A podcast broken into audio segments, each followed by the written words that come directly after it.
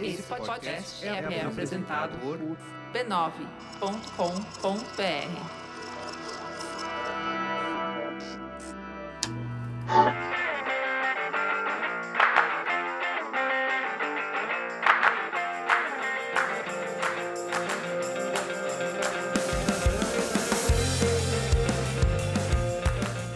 começando mais um Spoilers Talk Show, podcast do spoilers.tv.br, onde a gente conversa sobre cultura pop e televisão. Eu sou a Letícia e a conversa de hoje é sobre as mulheres difíceis da televisão. Com a chegada agora de Lady Dynamite na Netflix, o final de temporada de VIP na HBO, o retorno de Unreal no Lifetime, a volta de Orange is the New Black também na Netflix, a TV está cada vez mais preenchida por protagonistas que são complexas e nem sempre agradáveis para quem está assistindo. São mulheres que tomam decisões difíceis, têm personalidades questionáveis e estão desbravando um terreno que na TV sempre foi conhecidamente masculino. E por fim, no bloco Põe na Lista, nós damos nossas recomendações quinzenais sobre o que estamos lendo, ouvindo ou assistindo. Comigo na mesa hoje está o Denis. Olá. A Silvia. Oi, oi. E nossa presença silenciosa, hoje não silenciosa, editora de som, Fernanda. Olá. Vamos lá? Vamos lá. Vamos. Denis, como homem da mesa, explica por que, que a gente usa, vai usar esse termo nesse podcast, mulheres difíceis. Bom, em, em 2013, o crítico americano Brett Martin publicou o livro Homens Difíceis, que talvez alguns de vocês já conheçam.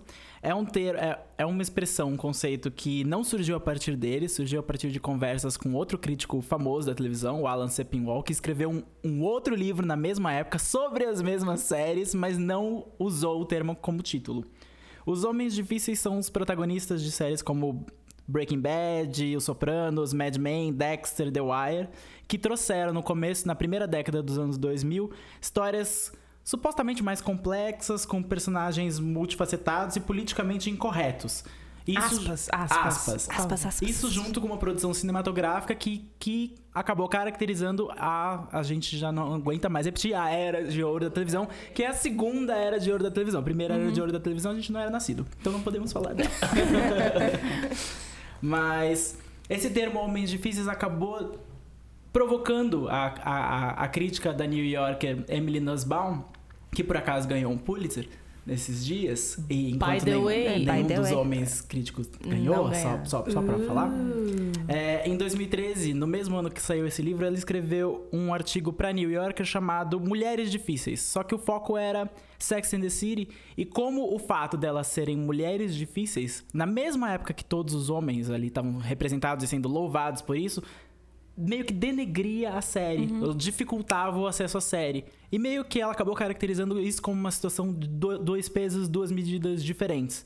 Porque para os homens isso era louvável, para as mulheres isso era, de alguma maneira, para o público repulsivo. Sex and the City até hoje tem uma imagem que por alguma razão é abalada por ser uma série com mulheres complicadas.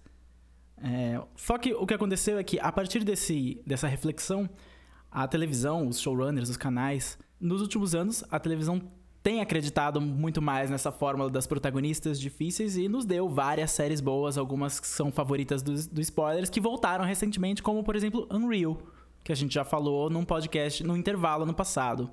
O que eu acho legal pontuar sobre Sex and the City é que não foi só uma série muito importante para personagens femininas difíceis, mas também foi, como diz o nome, Sex and the City, sobre personagens femininas difíceis que estão tentando, de certa forma, serem protagonistas na sexualidade, na vida delas, cada uma do seu jeito e tentando e errando. Mas só que o que eu achava legal é que mostrava meio que a vida, assim, obviamente que tirando certas diferenças, talvez econômicas, que Friends também tinha. Que mas mostrando a, a, vida como ela é, assim. Sim. Você sai num date, não dá certo, você se apaixona por um cara, mas com esse cara nunca vai dar certo. Eu acho que os relacionamentos, principalmente amorosos que elas tinham, eram muito a realidade. Não era aquela uhum. coisa do cara perfeito, que conhecia a mulher perfeita, e eles tinham aquele relacionamento perfeito, aí vinha uma vilã, que era muito malvada, sei lá. Isso, Foi... isso que você falou agora do. Ah, tirando as dificuldades de acreditar na, na, na em certas coisas financeiras Sim. sobre a série. Eu acho engraçado que por ser uma série com quatro mulheres difíceis, e tudo bem, a Carol era jornalista e a gente sabe que jornalistas não são milionários e não têm acesso Exatamente. às coisas que ela tem. Mas é engraçado, eu acho que Sex and the City tomou muito mais na cabeça por esse tipo de coisa. Tipo, as pessoas ficavam meio que é, meticulosamente vendo, olha os defeitos, olha que absurdo, ela tem sapatos Manolo Blanc e ela nunca ia ganhar isso num salário de jornalista, porque era uma série sobre mulheres. Ah, tipo, como tudo na vida, que... né?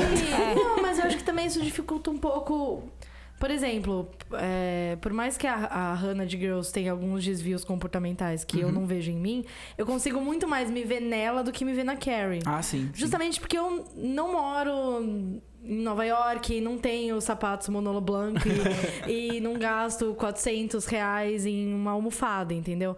São coisas que me distanciam da personagem, que personagens muito mais falhas, como é o caso da da Hannah, eu já consigo me aproximar mais. Porque, tipo, ah, tá, talvez isso, no dia errado eu faria. Mas a Hannah também tomou esse tiro, né? No, no começo de Girls, também, a Girls era. era primeiro foi a, criticado pela, pela, pela imprensa, ou pela imprensa americana, pela crítica americana, como, ah, todas elas estão ali porque elas são filhas de alguém importante. Começou assim.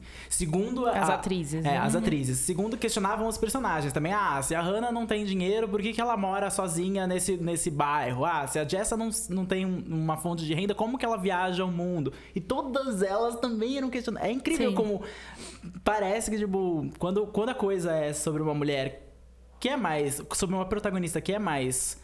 É, não pede desculpas uhum. por ser quem é e vive uma vida é, muito característica, independente, dela. ela sempre é questionada por fora. Ela parece ser Sim. sempre questionada por fora, especialmente se ela é jovem. Uhum. Não, e questionamentos que nunca foram levantados em relação a Friends. Exatamente. Em relação ninguém, Big Bang Theory. Ninguém questionava como que o Joey tinha dinheiro simplesmente para sair de casa nas, nas, primeiras temporadas. É, as pessoas relevavam. O que acontece quando você coloca uma protagonista, entre aspas, difícil, é, as pessoas deixam de relevar muitas coisas, eu acho. Que é o que, é o que como mulher, a gente tá acostumada, né? Uhum. Você tem um homem tem muito mais conforto para fazer muitas coisas muito escrotas. mais passe livre. É, passe livre do que a mulher. Então, o, o legal dessa, dessa onda de séries com personagens assim, que não, não é só ter personagens assim, é você colocar o holofote e dar o protagonismo para personagens assim. Sim. Né? É que você mostra isso, porque uma coisa legal, porque esse tema, acho que o, do Denis, que me conhece já há muito tempo e conhece a minha. O, o meu, o, a minha evolução nos gostos de séries que eu acompanho, eu fui uma pessoa que eu sempre fui muito fã e consumi quase todas essas séries dos Homens Difíceis. Né? Porque elas eram boas, a eram maioria boas, delas eram, eram boas. boas. A gente não pode se e realmente E realmente comprava o, o plot do Homem Difícil e falava, pô, o cara é foda, meu, o Às cara é... é. Às vezes era, né, e tal. E foi muito, é, é muito interessante, ao mesmo tempo que é, assistia toda a série de Homem Difícil, amava Sex and the City, sempre. Uhum. Tipo, Inclusive os filmes, gente, desculpa, mas eu, também adoro. Gosto. mas é. Ai, mas tem o Aidan. É a única mas parte é boa do segundo filme. É a única parte é, tipo, boa. Eu adoro, que é tão impossível aquele filme. Da gente é uma Exatamente. delícia. E aí? Né? E, o, e aí, quando eu comecei a ver é, a chegada das mulheres difíceis, né? Então acho que um dos primeiros contos, assim, que eu vou me lembrar, assim, tipo, de que realmente prestei atenção e falei, caramba, ela é uma mulher difícil, eu amo essa personagem, foi a Carrie de Homeland. Sim. Né? Que foi é, e, e, ela é uma pessoa que divide demais. A, a, ela polariza demais. Quem assiste Homeland assiste porque gosta da Carrie. Quem, quando a pessoa pega a antipatia da Carrie, a pessoa desiste da série. Não, é, não tem nem como ver. Não, não tem. A série é ela. A série é ela, né? Então é, é muito interessante esse switch porque eu acompanhei muito e consumi muito e acredito muito nesse tipo de personagem. Então eu faço muitas comparações na minha cabeça das trajetórias. Então, uma que eu, eu andei tecendo aí na minha cabeça que era para ter feito um post, mas eu não fiz pro site. é, é, falando aí de. É, eu acompanhei os sete anos é, da Alicia Florrick em The Good Wife. Né? Que a gente já falou no podcast né, exclusivo da série, falamos pouco, menos do que ela merecia. É uma mulher difícil, foi a trajetória dela, e ao mesmo tempo acompanhei sete anos da vida do Don Draper. É, e você vê que assim, os dois tiveram similaridades muito é, na trajetória deles uma timeline, assim, de tanto de, de, de queda, de trabalho, de, de frustrações e, e relacionamentos, casa, o casamento com traição e com escândalos e, e, enfim, N problemas com filhos se, que demandaram atenção tal. Eles tiveram caminhos muito. É, são linhas paralelas com pontos muito parecidos, só que foram criticados e foram. É, aceitos ou não pela sociedade. É, pelo, pela audiência e pelos críticos de maneira muito diferente, muito diferente. É, a Alicia é, simplesmente é, às vezes questionar a Grace ou fazer ela não querer ser é, é aquele, aquele plot da, da Grace com toda a religião e a Alicia querendo às vezes ser contra isso ou a favor daquilo, enfim, pondo ela e, e, criando a Grace. Muitas vezes era um pouco criticado, nossa, que mãe desnaturada, tal, não sei o quê. Às vezes era um, ponto da maternidade que até a própria série às vezes questionava, nossa, mas seus filhos, você não tá dando atenção, você está indo só pro trabalho. Que era um contraponto muito que a, a, a sogra dela fazia, né? Ao mesmo tempo, você via em Madman um pai que, meu catou, separou da mulher, engravidou a mulher do terceiro filho, separou dela, largou, você nunca mais vê nenhum filho mais novo dele. Tipo, toda vez que encontra com a, a filha mais velha, que é a que ele tem mais contato, extremamente negligenciada, extremamente traumatizada, extremamente que ele, ele zoa a vida da menina. E no fim das contas, o Draper é foda, é um cara foda. É, no caso de Mad Men, a série é. não precisava pedir desculpas por isso, mais ou menos, porque pelo menos ela tinha a desculpa de se passar numa outra época. É. Então, The Good Wife é, é, é. presente uhum. e, e, enquanto a era do Don, Don Draper, Draper, era, da mulher dona de casa, casa, e as personagens de Mad Men, na verdade, estavam querendo sair desse sair, estereótipo, exato. trabalhar na agência, uhum. ter, uma, ter uma representatividade igual.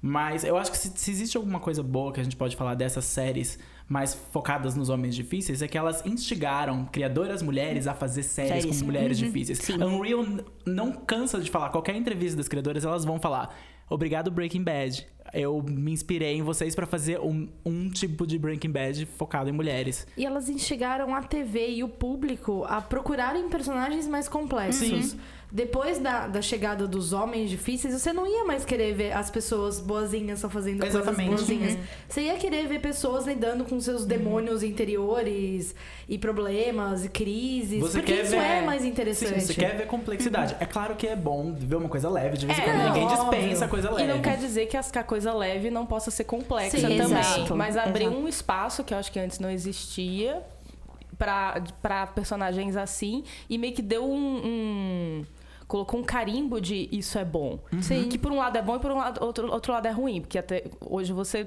tem crítico, tem gente que não vai assistir uma série como, sei lá, Jane the Virgin ou Crazy Ex-Girlfriend porque acha que é leve e, e acha que isso automaticamente real... não é bom. É, uhum. É, isso quer dizer que, não, que, que é uma coisa ruim ou é a qualidade é, é, inferior. Mas por outro lado, abrir um espaço para histórias diferentes e a partir do momento que você coloca criadoras ou criadores com, criando personagens diferentes, personagens mulheres nesse, entrando nesse molde diferente, é, é uma forma de elevar essas histórias de mulheres que eu acho que, que talvez há uns anos atrás não seriam consideradas de não. qualidade tão boa. Sim. Eu acho que uma coisa que você falou agora sobre a. Você falou das séries leves e daí você meio que mencionou comédias como a uhum. Crazy Ex-Girlfriend é uma comédia, né? É um drama, mas é, um, é uma uhum. dramédia. E é. Jane, Jane, Jane the Virgin também é uma dramédia. Mas a vantagem de termos mulheres difíceis na televisão é que os sinônimos de homens difíceis eram sempre dramas. Uhum. Mas as mulheres difíceis não são só dramas, elas não. são dramas e comédias. Uhum. Você tem grandes mulheres difíceis em pequenas comédias, como VIP, por exemplo. Uhum. VIP You're the Worst. You Are the Worst, que tem a, duas, inclusive. É a Aya Cash e a. Eu, eu sempre, sempre esqueço o nome da, da, da Lindsay. Lindsay. Da Lindsay. É bom, é Lindsay e. E a Lindsay e a Gretchen. E Fala a Gretchen. personagens. é, Lady Dynamite, que estreou no Netflix esses dias. É uma comédia, é absurda é sobre uma mulher super difícil e complicada que tem N complexidades, tantas complexidades quanto a Carrie de Homelander, mas é uma comédia. Então as mulheres elevaram a comédia. Uma, de uma forma que os homens difíceis não, não, não faziam, porque homens difíceis em comédia quase não existem, porque eles são ou de sitcoms e eles são meio que serve para alimentar a piada, só fazer a piada. É o, caso de The Big Bang Theory. Não, e eu acho que assim, é...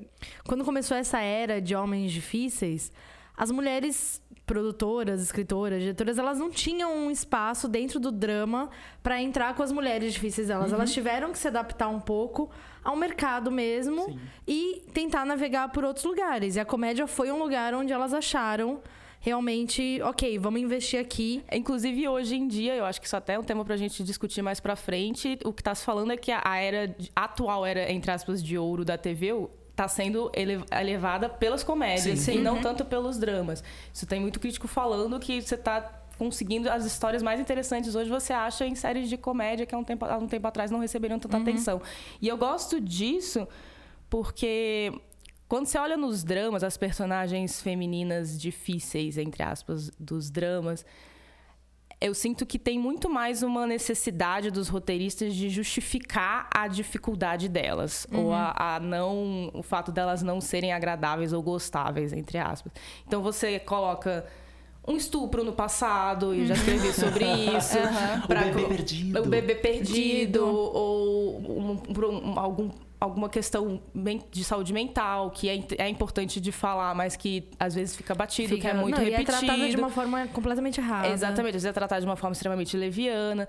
E quando você coloca na comédia, a comédia não exige tanto essa, esse passado negro para para person... para construir o personagem, você consegue ter personagens que são mais é assim porque é assim, entendeu? A, a, a Celina de VIP é daquele jeito porque, porque ela, ela, é, é daquele, daquele jeito. jeito. Porque ela é uma política. Todo mundo, todos os políticos ali daquela série são daquele jeito. Eles são. Não estão nem aí, não pedem desculpa de serem escrotos daquele jeito. A, palavra, a melhor palavra para definir as pessoas ali é essa, que é uma palavra horrível. Minha mãe vai me, me dar uma bronca se me falando isso agora.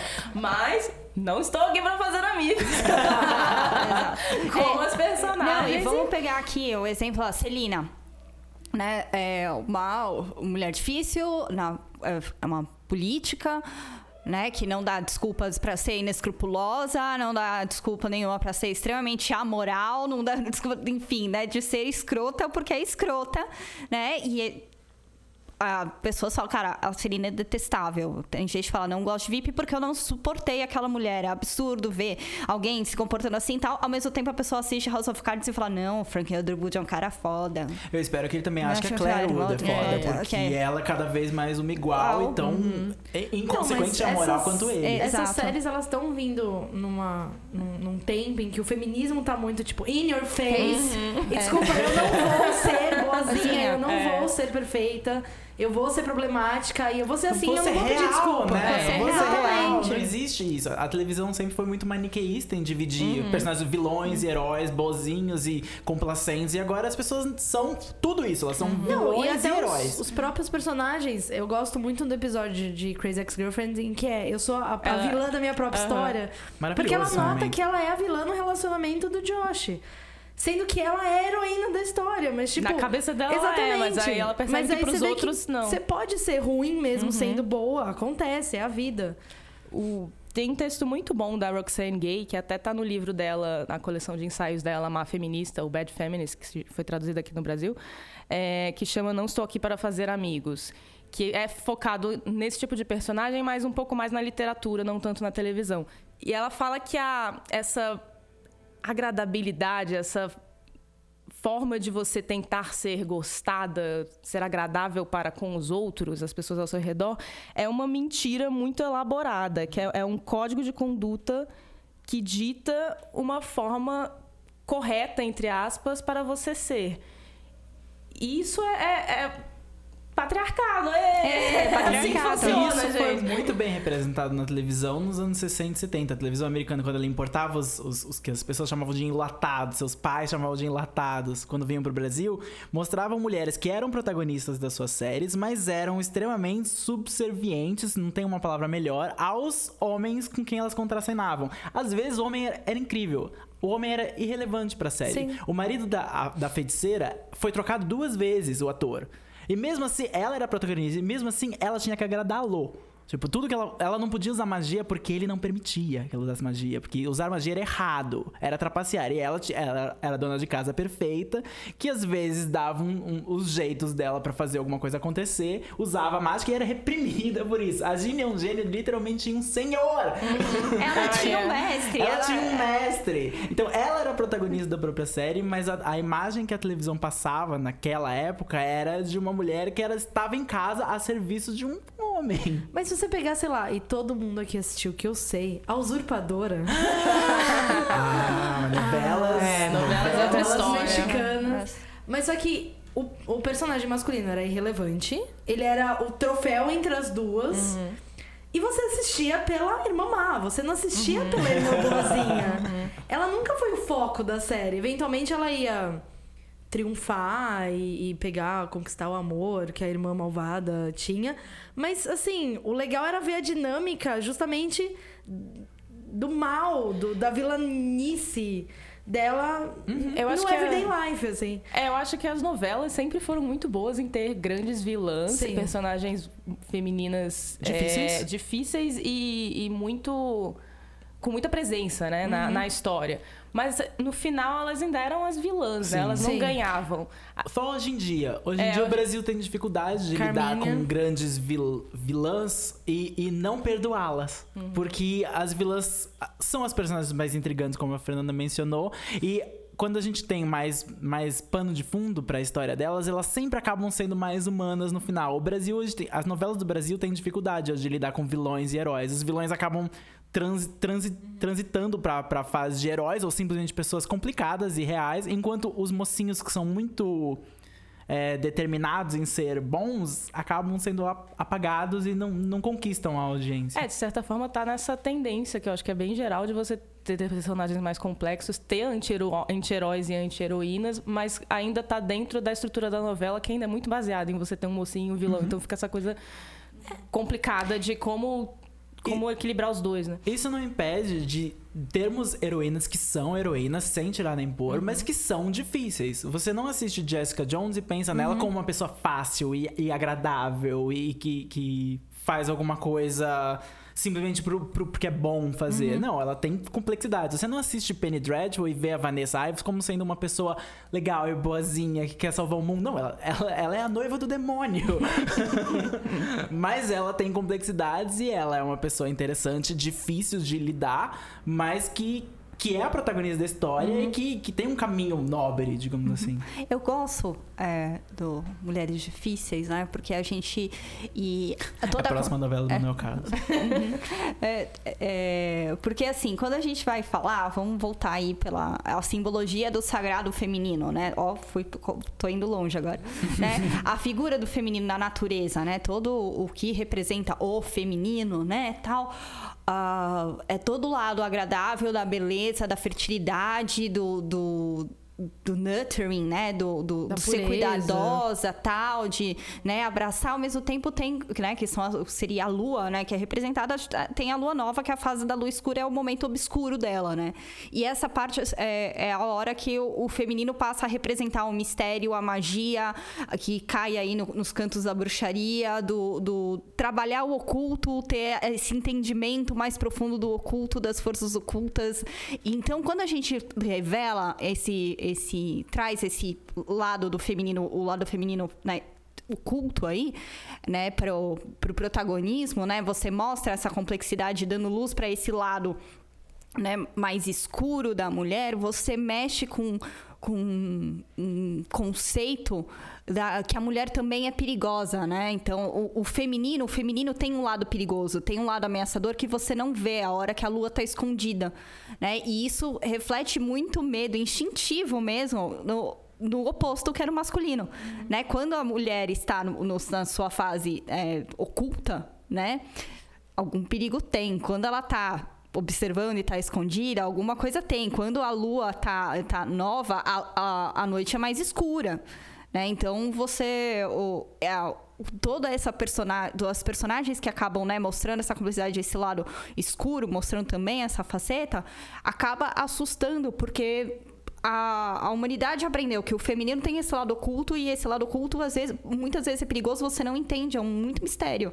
E é se você tá re... é a é, louca, é a mulher é, que é, é a, a bruxa louca, que é bruxa, uma que é queimada. uma feiticeira, né, uma deusa feiticeira. Está justificada a Inquisição, caso você não saiba. Caso você não saiba, então isso é muito bacana porque a, toda vez que eu vejo um cara virar para mim e falar assim, putz, Homeland, cara, não, a Carrie não dá. É porque ela assusta esse conceito dessa, dessa mulher totalmente independente, totalmente é, talentosa, fora do controle. Tipo, um controle é tão. É, é, é maior. Ela não tem o controle dela mesma, ninguém uhum. vai ter o controle né, dela mesma tal.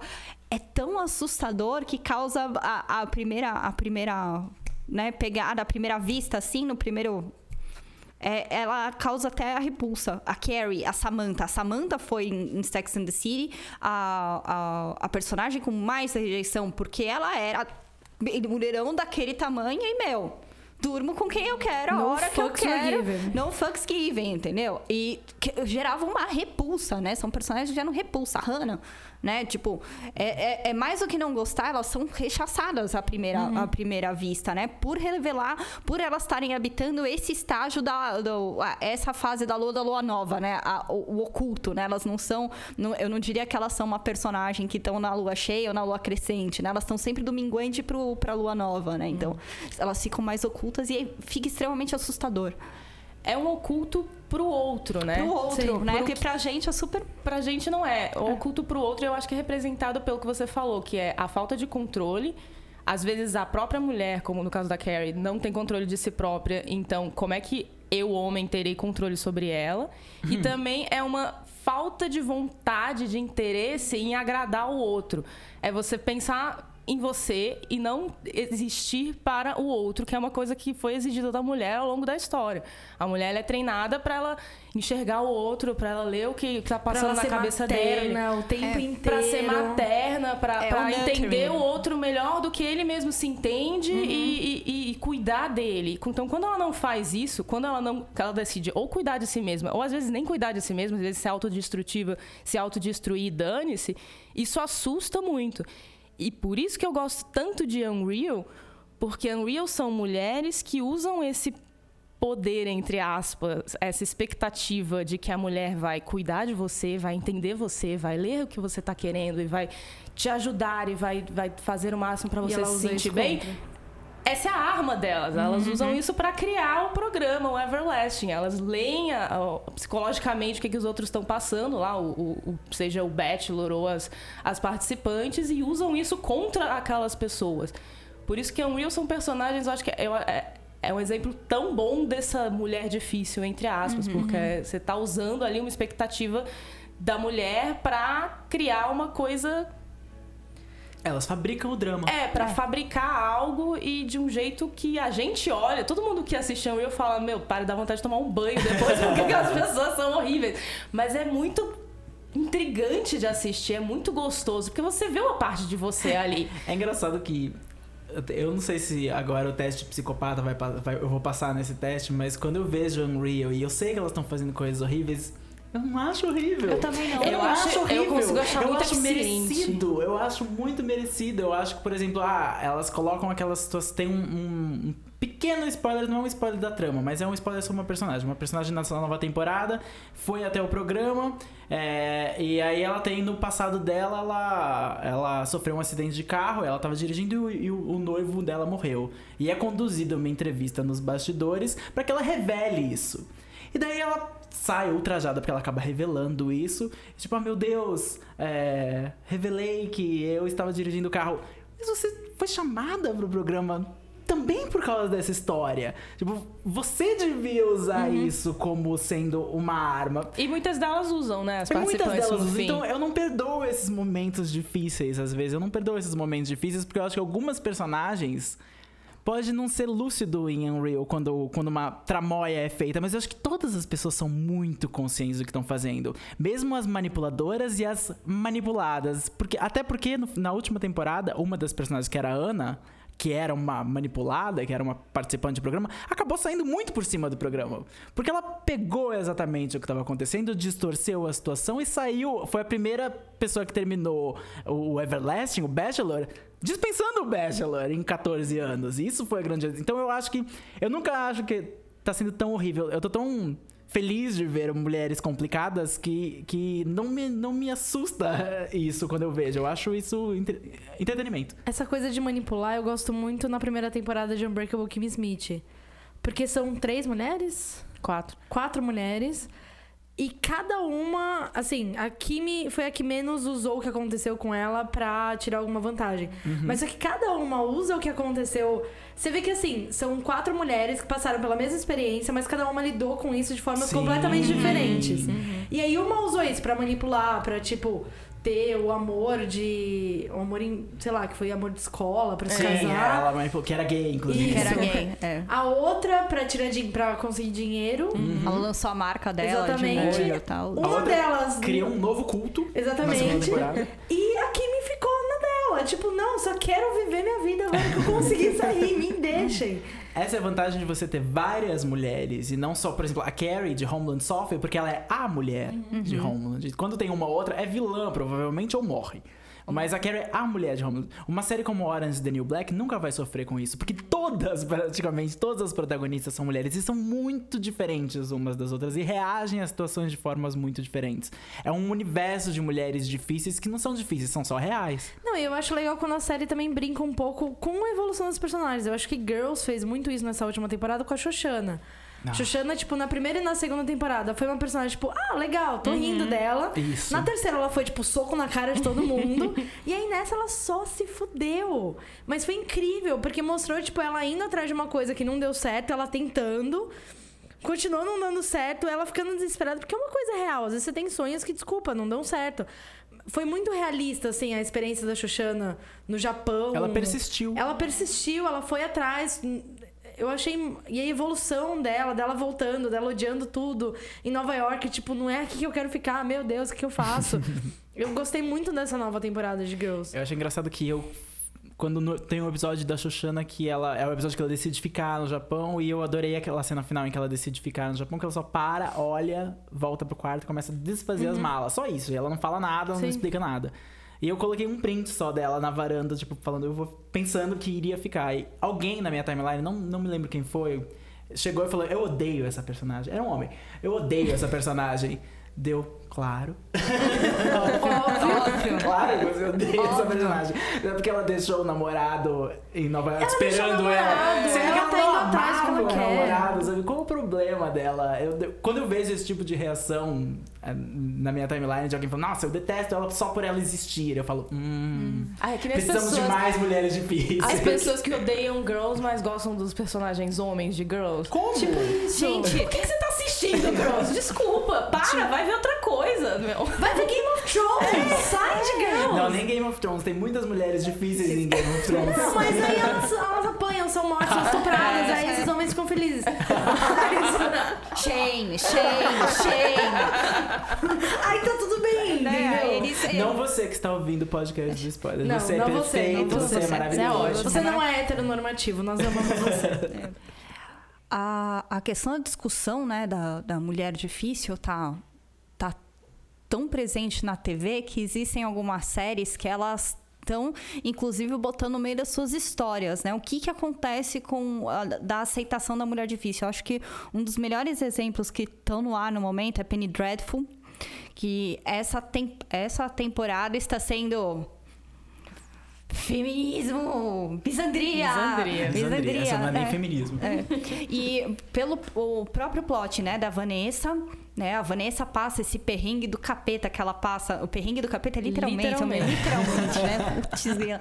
Né? Mas é, a Vanessa foi internada, foi, enfim, torturada, quase sofreu, enfim, N coisas, é, abusada pelo, é, abusada pelo diabo várias vezes.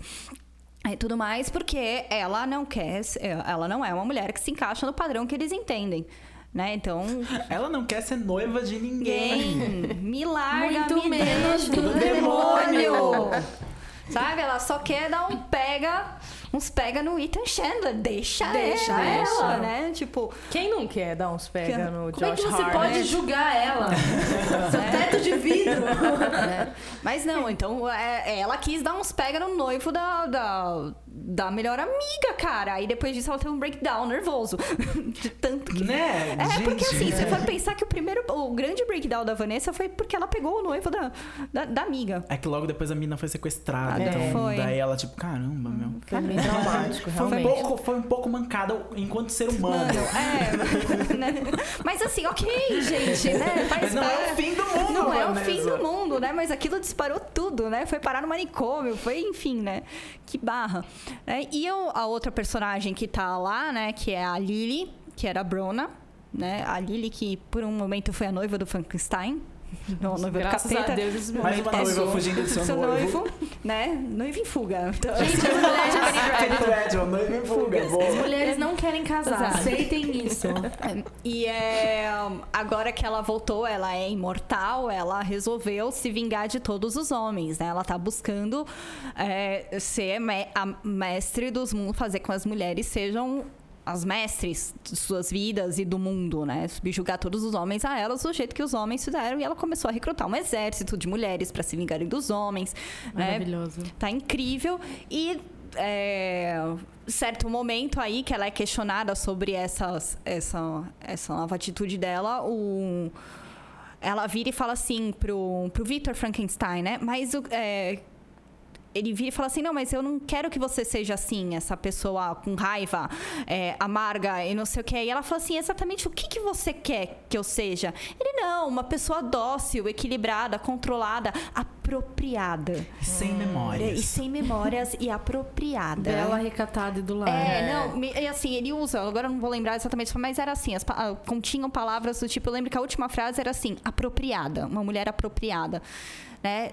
Inclusive, o episódio termina, né? Com essa fala, é, tipo, um abraço patriarcado, né? Eu acho que ele fala a proper woman. A proper woman. Que eu não sei exatamente qual é a tradução. Eu acho que a proper woman é tipo uma mulher. É meio que de verdade. Uma mulher de verdade como ele enxerga Ele mulheres enxerga de uma mulher verdade. digna. Isso. É muito uma mulher digna. É, entra o apropriada É, e a de é de verdade, verdade. né? Porque É. a proper, É, proper é real e É mesmo que é aquela tempo... mulher, tipo, dona de casa, É. que cuida dos filhos, que espera o marido. Isso é uma proper woman dos anos Amélia. 50. E, não, e no caso Amém. dele, ele quer uma proper woman vitoriana gótica. Então ele quer uma proper woman que, que sirva o marido, ao seu mestre, Ao que seu é o mestre, marido, que, né? é, que é o que ele se colocou pra ser. Que ele se colocou, né? Afinal, ele trouxe ela de volta pra vida. Então, ela Sim, deveria estar Ele deu a vida pra ela.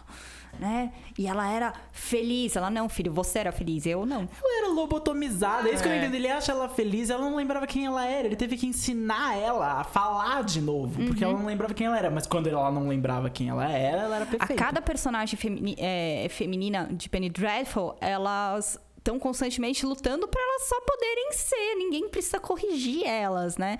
E é, é uma das coisas que, que várias séries, né?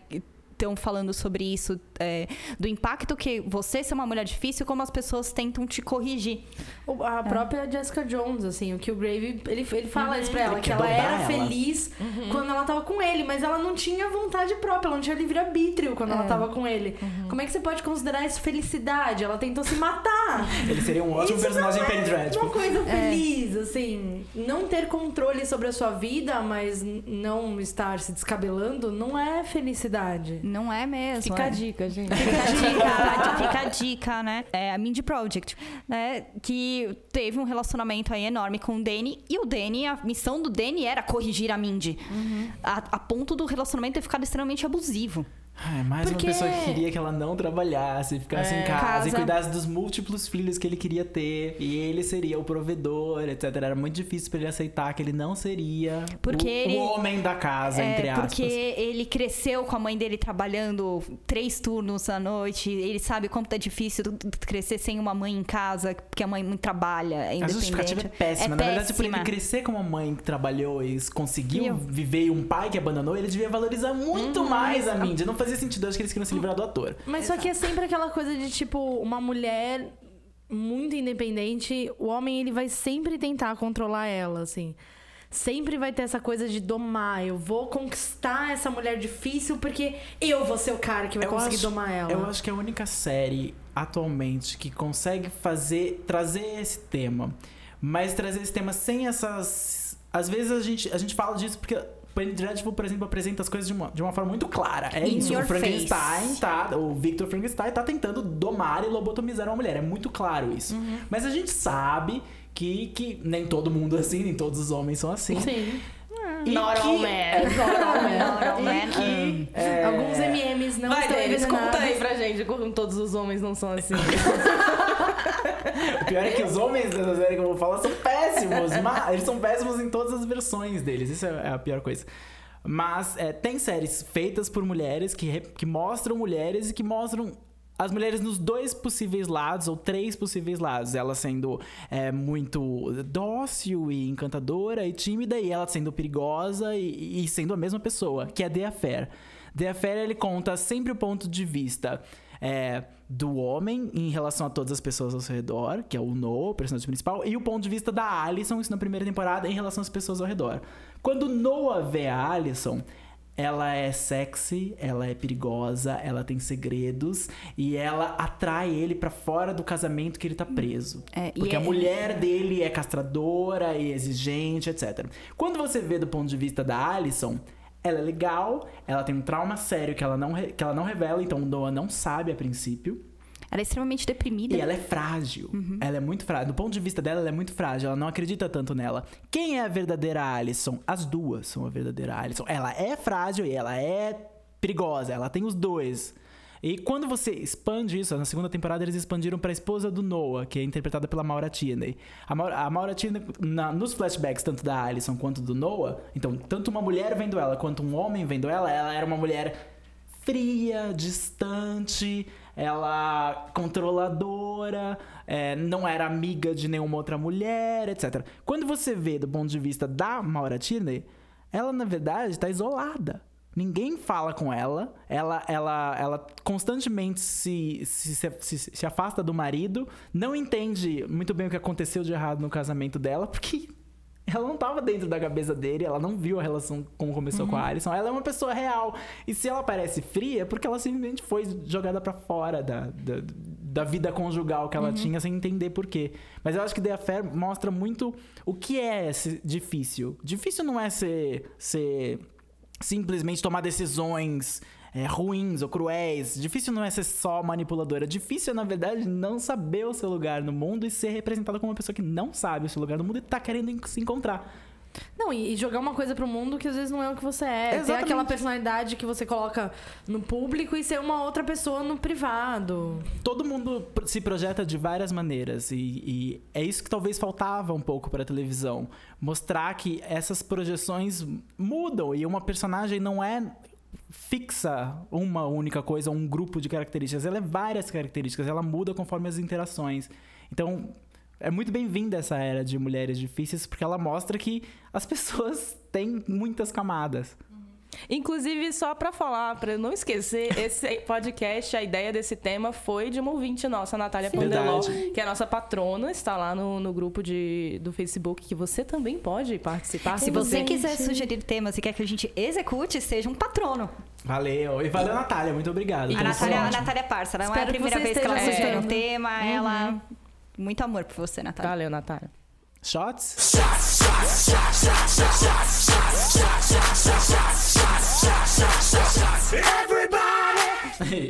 Nessa rodada de shots, vamos a pergunta é: qual mulher difícil que é coadjuvante da, de uma série você gostaria de ver como protagonista da sua própria série e por quê? Eu gostaria muito de ver é, uma série protagonizada pela Lindsay de You Are the Worst a, a Lindsay já mostrou nessas duas temporadas é, uma complexidade e um, e um, um camadas assim muito interessantes da, do que ela é, do que ela já do passado dela de porra-louquice junto com a Gretchen, o casamento dela com o Paul, aquela a, a maneira que ela se comporta é toda de que você passa por ela, ela é toda wife, toda com os vestidinhos e toda com os casaquinhos e os cabelinhos e os lacinhos.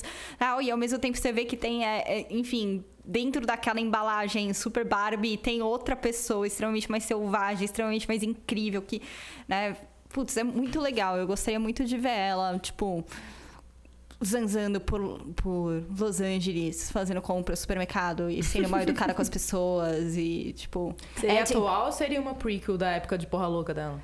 Não, seria atual. E teria música? Porque ela canta. Ela óbvio, New Phone Who Diz. Seria um musical. Seria um musical. Ah, sim. Musical, New Phone Who Diz, assim, e adding Concave to the butt stuff. Acho que ia ser sensacional. Falando em musicais. Ah. Uh, a minha personagem, porque ela é maravilhosa, seria a Paula, de Crazy Ex-Girlfriend.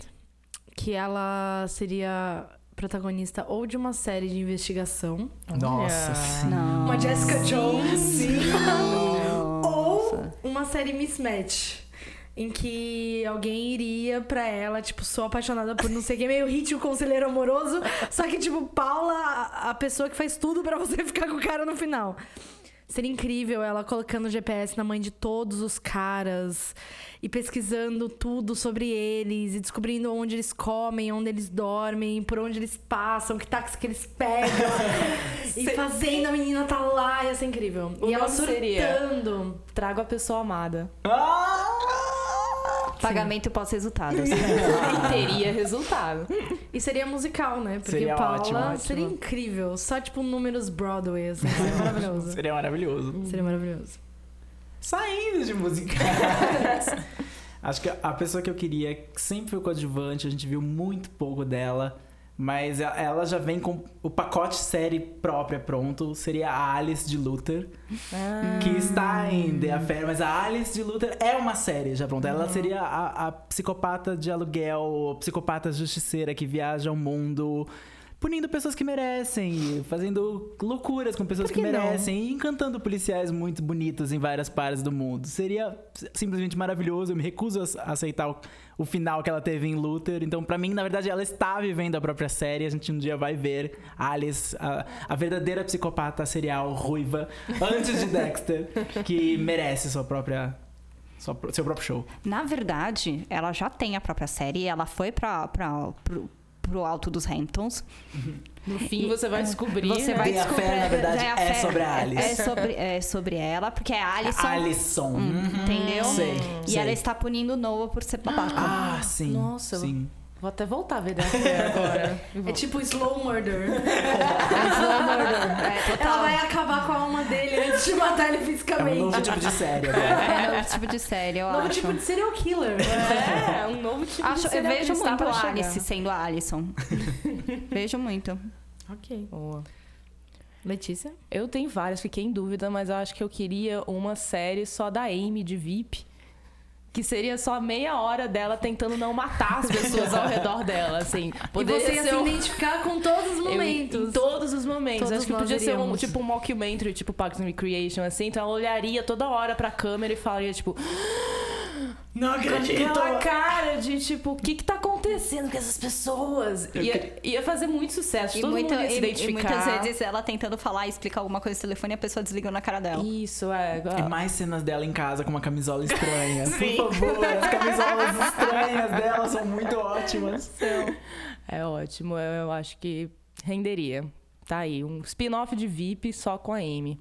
Uma câmera acompanhando a, a vida dela. Provado. Legal.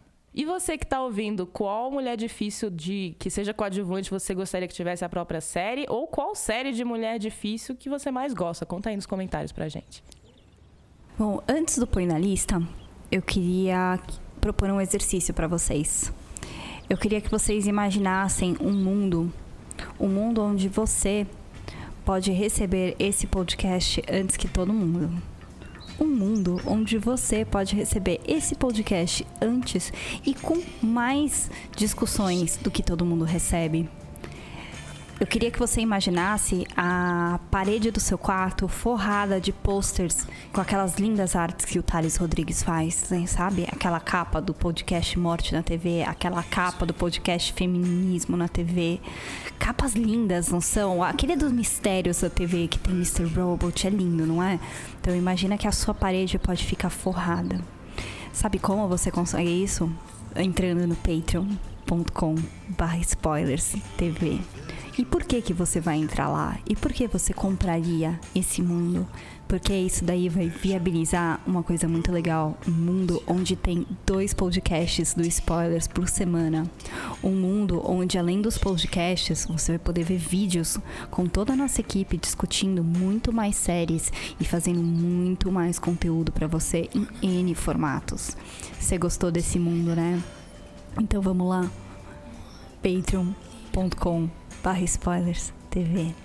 Vem com a gente. Vamos pro Põe na Lista? Vamos! Sim, Mantendo o tema de mulheres difíceis, eu vou come- recomendar uma. Não é uma mulher difícil, mas é. digamos assim, do, do rock, ela é, era uma considerada uma figura difícil só por ser mulher, porque é, essa é a vida que a gente tem no, no, nesse, nesse gênero. É, o Garbage lançou um CD novo, agora na primeira semana de junho, chama, era o sexto CD deles, chama Strange Little Birds. E a Shirley Manson tá aparecendo dando entrevista em vários lugares falando sobre esse CD. É o segundo CD independente que eles mesmos do Garbage produzem.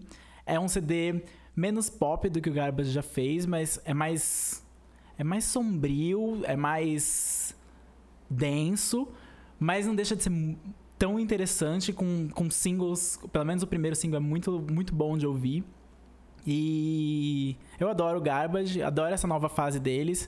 Essa, esse ano, a, a, ano passado, a Shirley Manson deu uma entrevista pro Brett Easton Ellis, que é aquele autor americano que tem um podcast.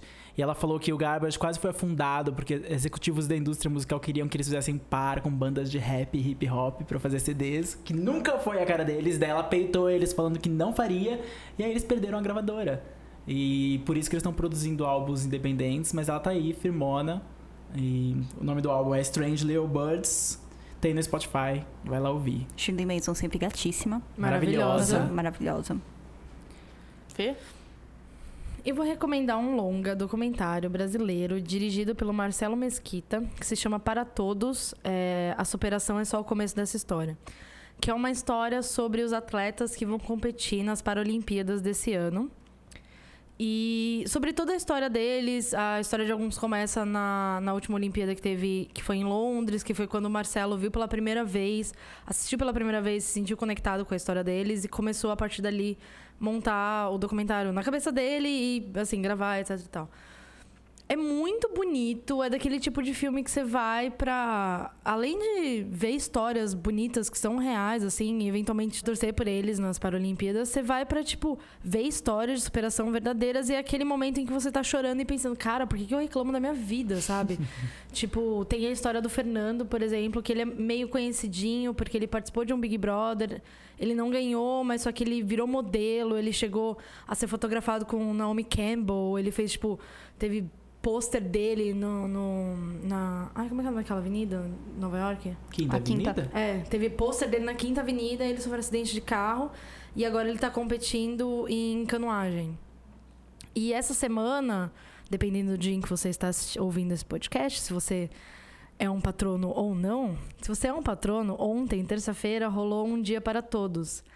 Que foi uma ação do Cinemark com o filme de fazer pré-estreias do filme em vários cinemas aqui em São Paulo e em outras cidades, com atletas que participaram do filme e com, por exemplo, haviam sessões especificamente para cegos com audiodescrição, haviam sessões com pessoas auxiliando cadeirantes, é, uma série de coisas assim que é uma ação interessante do filme porque além de ser um filme sobre isso, ele é um filme virado para esse público também. É, eu tô participando, a produtora onde eu trabalho é quem tá fazendo a pós-produção, então assim, tem todo um trabalho de audiodescrição, libras, tudo virado para esse público, que é muito interessante também. Se vocês quiserem, vocês podem tentar achar meu nome nos créditos. Então fica aí para vocês, para todos, já tá no cinema. Silvia? Eu vou recomendar hoje uma mulher difícil, que sou eu. é, Não, é um pequeno jabá aqui. É, você que as pessoas do spoilers, né? A gente às vezes faz um alto jabá, né? É, Permitidíssimo. permitidíssimo. É, eu lancei, eu lancei o newsletter. Sim, eu copiei o Denis e a Letícia, que Porque tem eles seus têm um vira-tempo e eles conseguem fazer isso. Aí eu consegui pegar o deles e comecei um newsletter. Que é. ah, que eu tô comentando aí, alguns, eu faço um, um catadão aí de recomendações, sempre em cima de algum tema atual que eu comecei a refletir. E essas recomendações passam por. é, Coisas da cultura pop, que não tem como não recomendar coisas da cultura pop, né? Livros, livro, série, filme, falo de. recomendo música e acabo aí também dando, comentando outras coisas co- que eu acabo convivendo muito, como tecnologia, é, marketing, publicidade, vinho. É, vinho. Vinho. Também recomendo vinho. É. Definitivamente. Bom, enfim, é, se vocês quiserem ficarem curiosos, é, tem lá no meu Twitter, tem o link para o meu Twitter, arroba Ciferrari, com Y, SY Ferrari.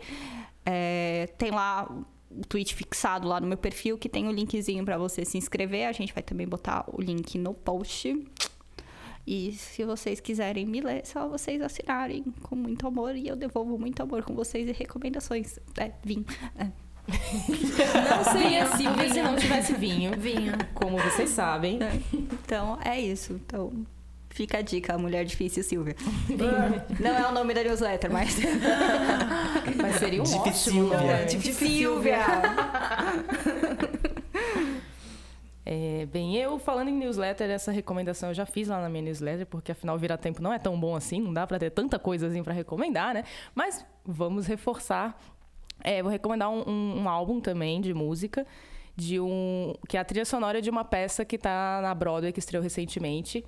Que chama Waitress. Não chama Hamilton, já Eu ainda esperei, eu tava, eu tava esperando Eu mas ó, gente, De novo, se você gente. não ouviu ainda, vai ouvir, tá? Hamilton, mas enfim. Se você quer começar de um jeito mais fácil, vai ver a abertura do Tony Awards, em que eles, tipo, meio que zoam É. Hamilton, que é simplesmente maravilhoso. Esse é o, o começo, depois você vai pra Hamilton. Isso, não, tem muita. Vem falar comigo no Twitter, eu te dou todas as informações, pode vir.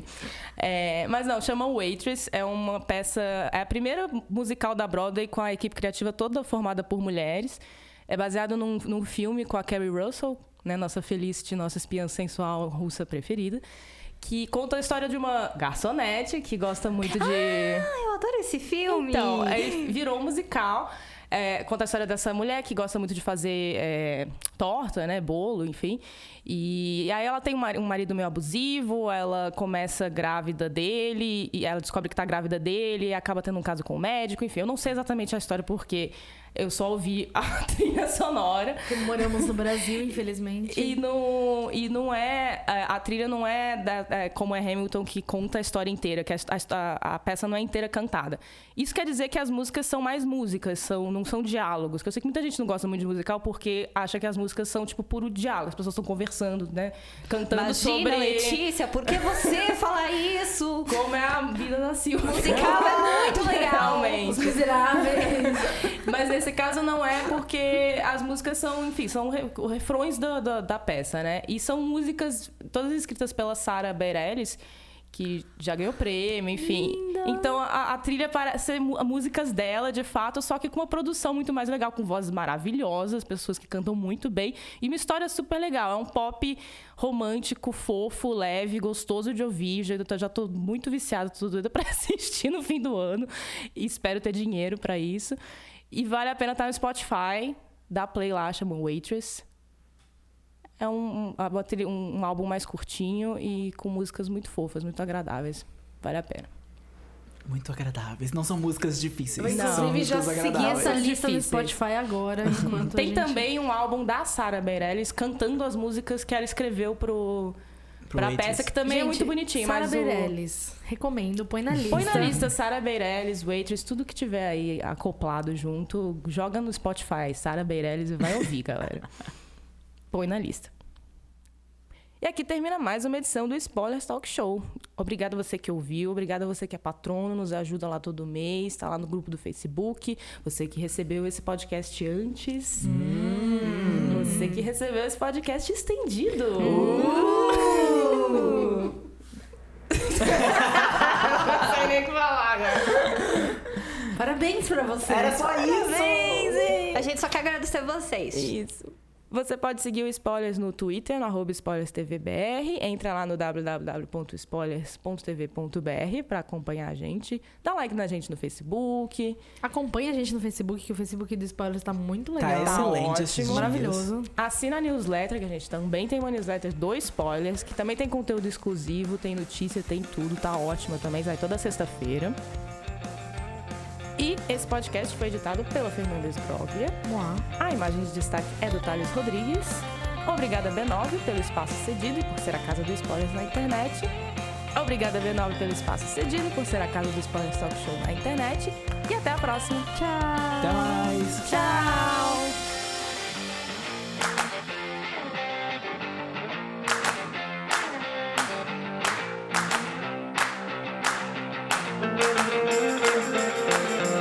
Embarcaram mais ainda na ideia de acreditar nas mulheres difíceis, acreditar nas protagonistas difíceis. E a gente viu nos últimos quatro anos muitas garrafas instalando misteriosamente. Poltergeist. A gente tá jogando aquele jogo. Luigi! Jogo do copo, vai. Falar Esse copo aqui não dá pra jogar.